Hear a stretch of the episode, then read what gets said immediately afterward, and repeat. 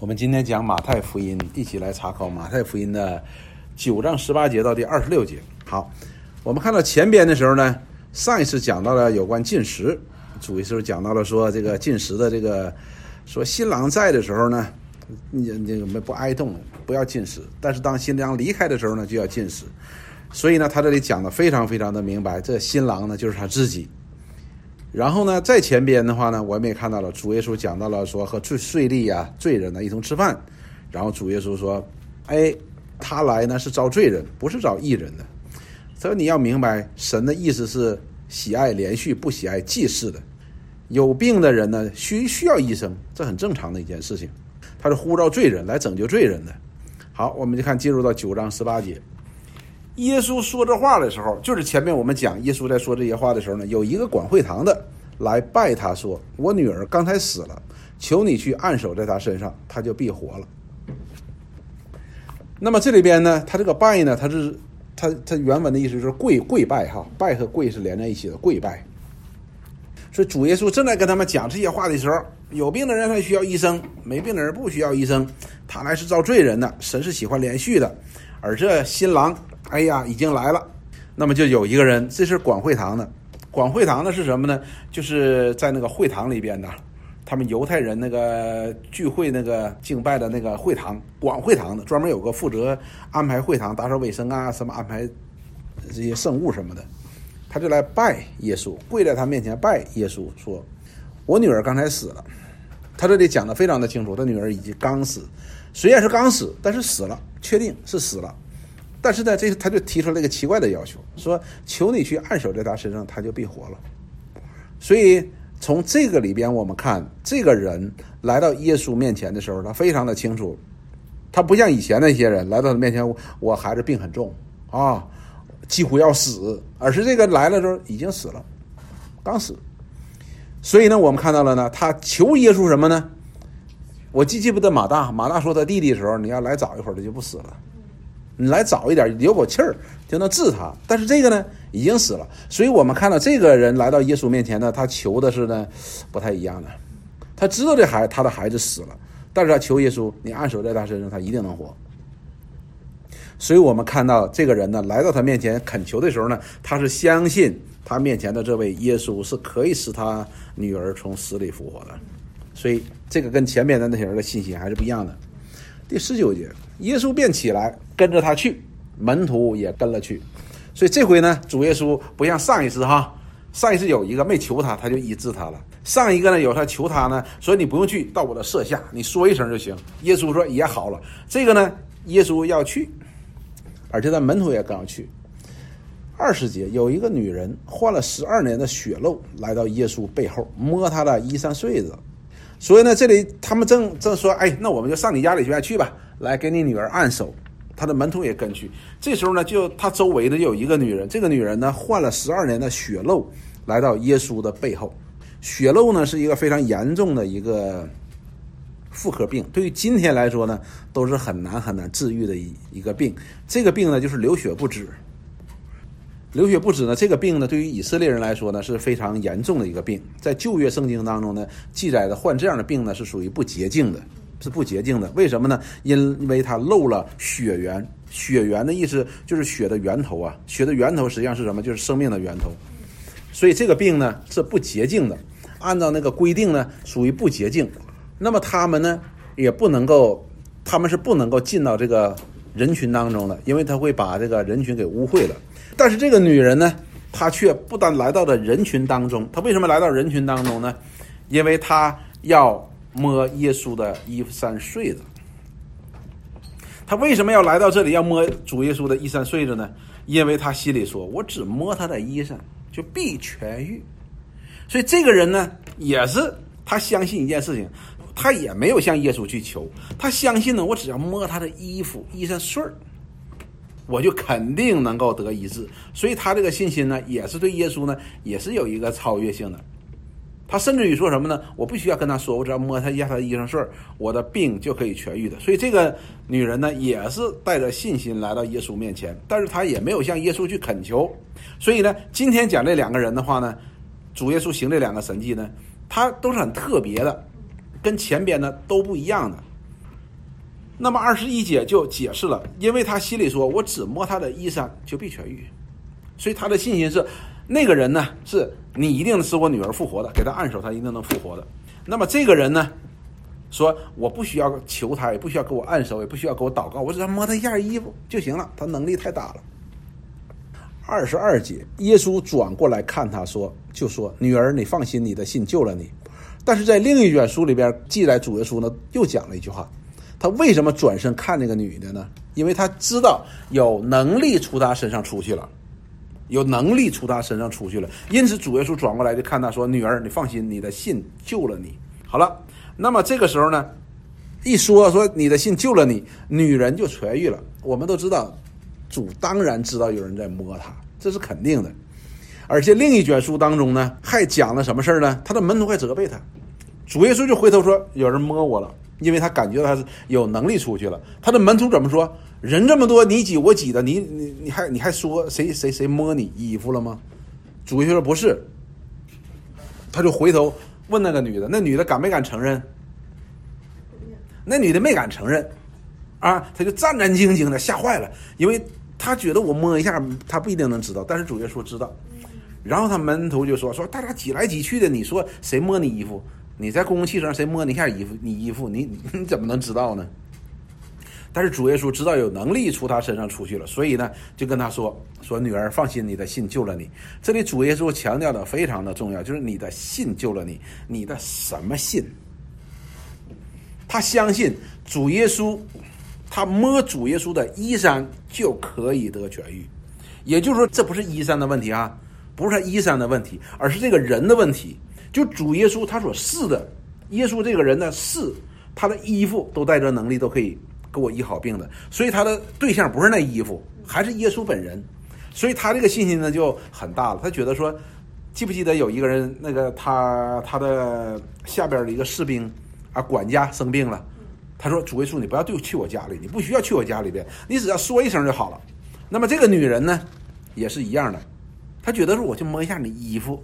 都行，所以讲到了说他这里边对耶稣的能力的一个一个看见。那么这个里边这个女人呢也是一样的，她没有经过主的许可，不像之前那些有有有恳求哈，有人恳求她，然后呢主呢就应允了。而这个女人呢不同，她没有恳求，她就是凭着信心，她就去做了，做了呢，那么她的信心呢，真的就把她这个病呢给治好了，给治好了。那么我们看这个女的，她凭什么这样做呢？她凭什么这样做呢？她本身来说，这就已经有一个冒犯了一个规定哈，一个冒犯了一个规定的。这个患血漏的这个不洁净的人，你不能够进到以色列的人群当中的，这已经违背了这个犹太人的传统，这是不可以的。但是呢，我们看到呢，前边呢，主耶稣呢也的的确确在跟罪人吃饭，对不对？主耶稣的的确确在跟他们说什么？他来找罪人的，有病的人是需要医生的，没有病的人不需要医生，所以我们看到了哈，主他这里边也是听到了主耶稣前面所讲的那些话，所做的那些事情，他才敢来到这里边，所以我们看到的是什么呢？主耶稣的话呢，也是借着这样的一个显明吧，或者说启示吧，那么这个人有了信心，可以来到他面前摸他的衣服。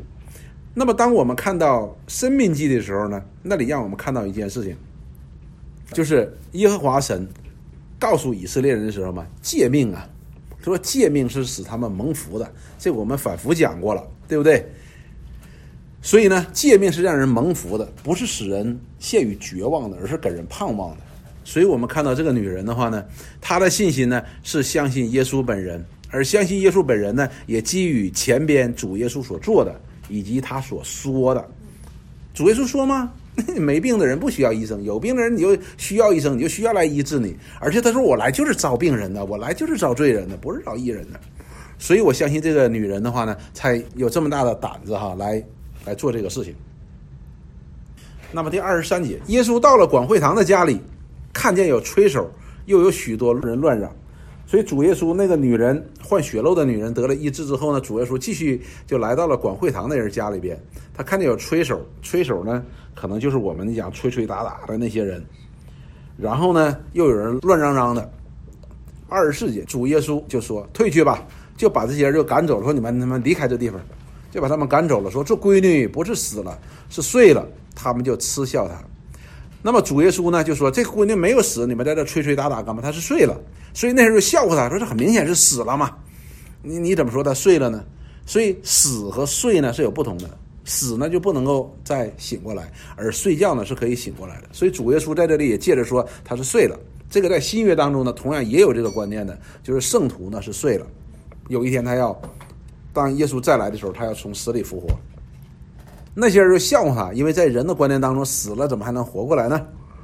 二十五节，众人既被撵出，耶稣就进去。所以呢，这些人都被撵走了。那些吹吹打的鼓手啊什么的，乱嚷嚷这些看热闹的人，他都给撵走了之后呢，耶稣就进去了，拉着闺女的手，闺女便起来了。所以这里边并没有讲到主耶稣吩咐他你起来，好像拉萨路一样。拉萨路，拉萨路起来，出来，拉萨路就出来。这里边没有讲。他只是拉了那闺女的手，我们要想哈，那个女那个女孩子是死了，已经躺在那个床上，他拉她的手，哎，闺女自己就起来了，就活过来了。所以耶稣呢又行个神迹呢，叫这个女孩呢从死里复活。这个不是她病重给她医治哈，而是她真的死了，叫她从死里复活。于是这风声传遍了那地方，啥风声？就是一个女人摸了这个这个睡子之后，病就医治了。十二年的这个血漏，这很难治的一个病。然后呢，这个又叫死里复活，当然也包括他前边所讲的、所做的这些事儿。我们不要简单的讲，就是这么两件事儿哈，也包括他前面跟跟那睡睡里吃饭呐，然后讲的这些话呀，都包括这些。那么这些话呢，有关耶稣。以及他所做的，以及他所讲的这些事儿呢，就传遍了那个地方。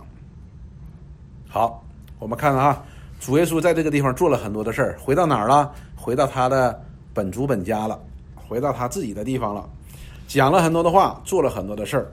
那么到十八节的时候呢，我们看到了，实际照前边呢，主耶稣他的这个启示呢，更加的深入了，而且我们看到了呢。信的人当中，有一些人对耶稣的认识提高了，他们的信心加深了。那么这里表现了在哪儿呢？这个女人，这个男人，首先这个男人管会堂的，前面从来没有一个人说死了求他来，我儿死了，你让他复活吧。所以我们看到这是头一个，他知道他死了，却求他说你必能让他复活。那么第二个，这个女人也是一样的，她也没有求耶稣。他冒着违背以色列这个洁净的规矩的这样的一个一个大忌，他来到耶稣面前怎么样呢？他说：“我只要摸他一下就行，摸他一下衣服就行。”他真的就得痊愈了。所以从这个两人的信心上边呢，我们看到了比前边那些人的信心呢是更深入了。好，那么我们从这几节经文当中，我们学习到什么了呢？嗯，好，谢谢。时间关系，我们时间关系，我们就做个总结。啊。谢谢。弟兄姊妹，大家分享的都特别好，我也从大家的分享当中学习到很多。但是呢，我还是想提醒大家一下，就是什么呢？就是我们一定要把自己放在那个时候来看这段经文，而不是我们类似于剧透。我们现在已经电视剧最后一集看完了，我们现在再回头去想第一集。你看，我们现在很多时候是容易做成这样，但是当我们做成这样了，就容易出现一个问题，就好像我们过度依赖 GPS，而当我们去真正走路的时候，我们却不会走了。你明白我的意思吧？就是我只要是我只要知道飞机场就行，我把飞机场一输入，我就按着那条线走就可以了。但是真正把 GPS 拿走的时候，你自己就不会走了。也就是我们并不认路的。现在呢，我们实际上是和当时的人一起的来认识耶稣。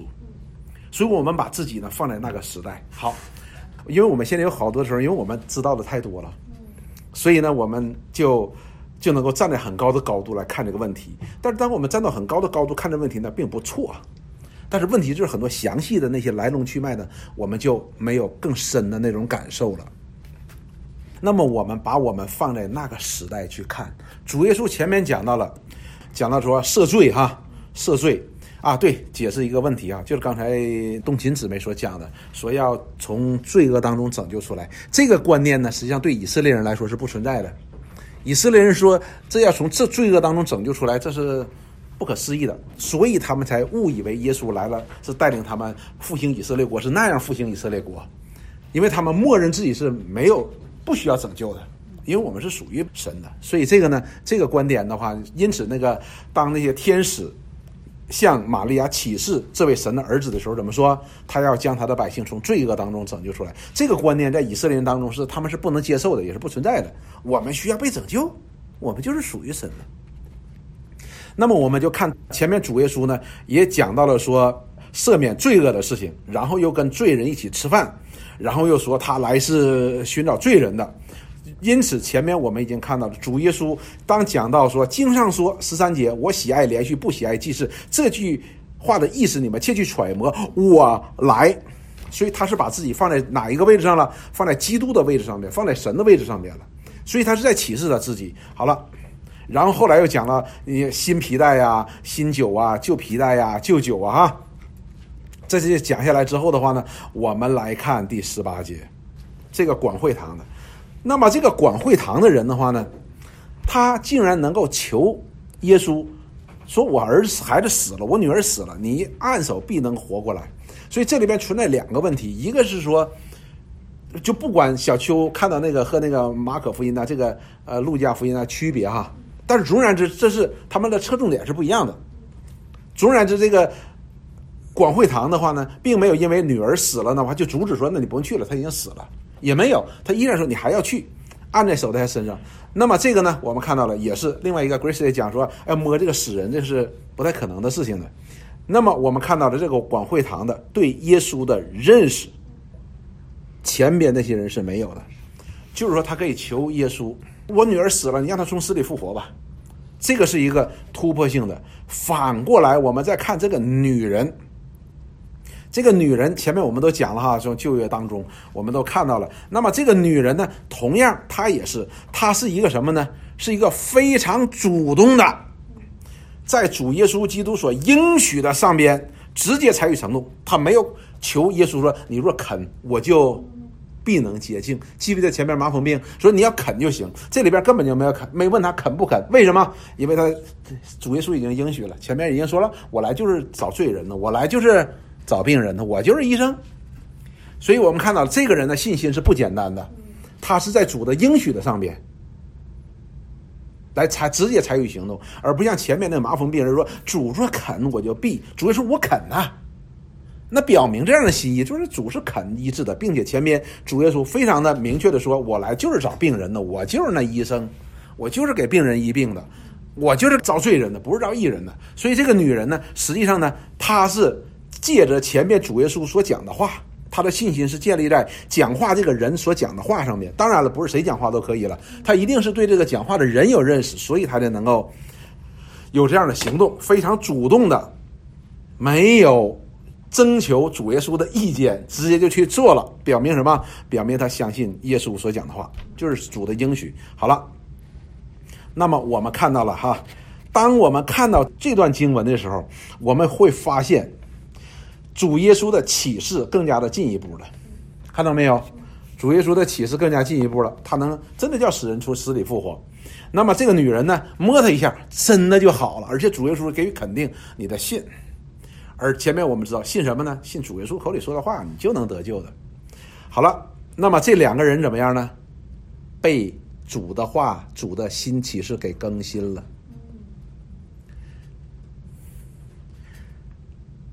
我们看，当主耶稣不断的启示自己的时候，那么就有一些人因着主耶稣的启示被更新了，他就能够什么装新酒了。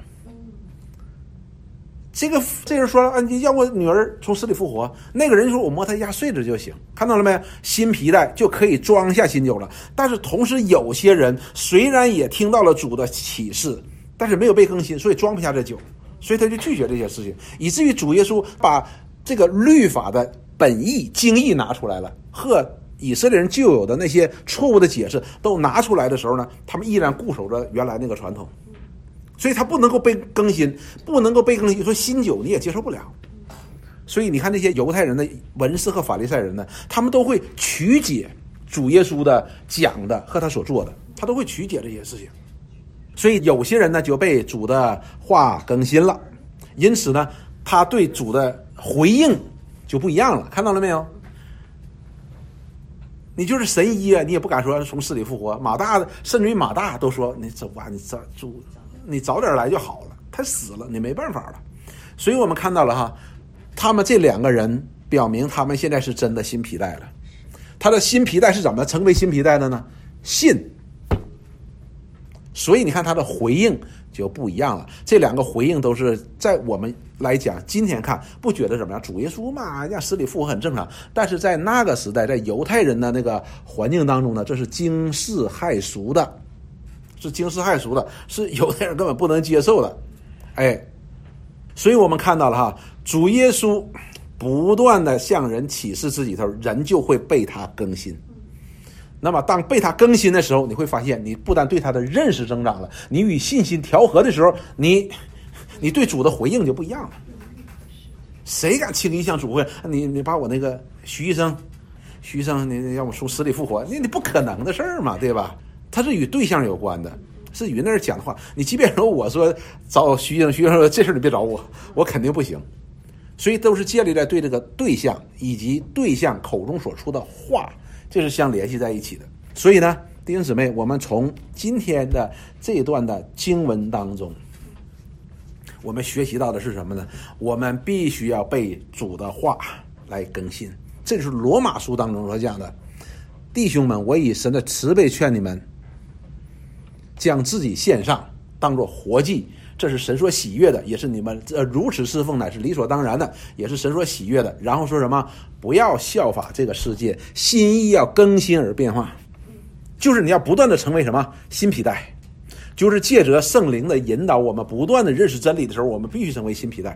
然后怎么办呢？查验何为神的纯全良善可喜悦的旨意，我们必须这个更新。因为我们若不被这个主的纯全良善可喜悦的旨意更新的话，那我们就什么？我们自己就更新我们自己，我们就被这个世界更新。所以呢，弟兄姊妹，当我们今天走到这里的时候，我们也在跟这些犹太人一同的来观看耶稣基督他的启示。我们也要被更新。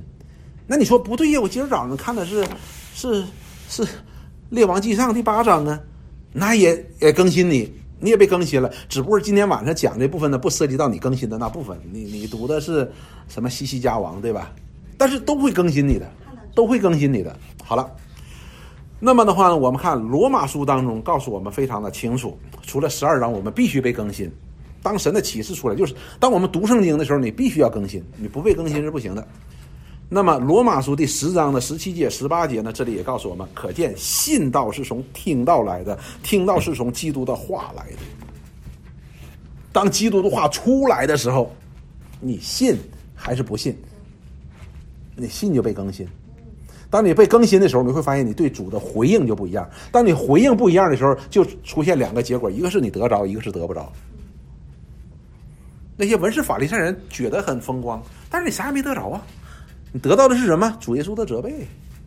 但是这个富人呢，可能是长期被人排斥在这个社会之外的，他就得着了，对吧？主耶稣并没有这你别摸我，你不洁净的人没有，而是夸奖他。女儿，你太有勇气了，你不用怕，你的信救了你。而这个爸爸呢，你看，可以说女儿死了是个绝望的事情，但是主耶稣说，他能活过，他就睡了，真的就让他活过来了。所以，当基督的话出来的时候，就是我们在读圣经的时候，你必须被更新，我必须被更新，否则的话，我们这个皮带呢还是旧皮带，旧皮带一定撑不下新旧，这是肯定的，一定撑不下的。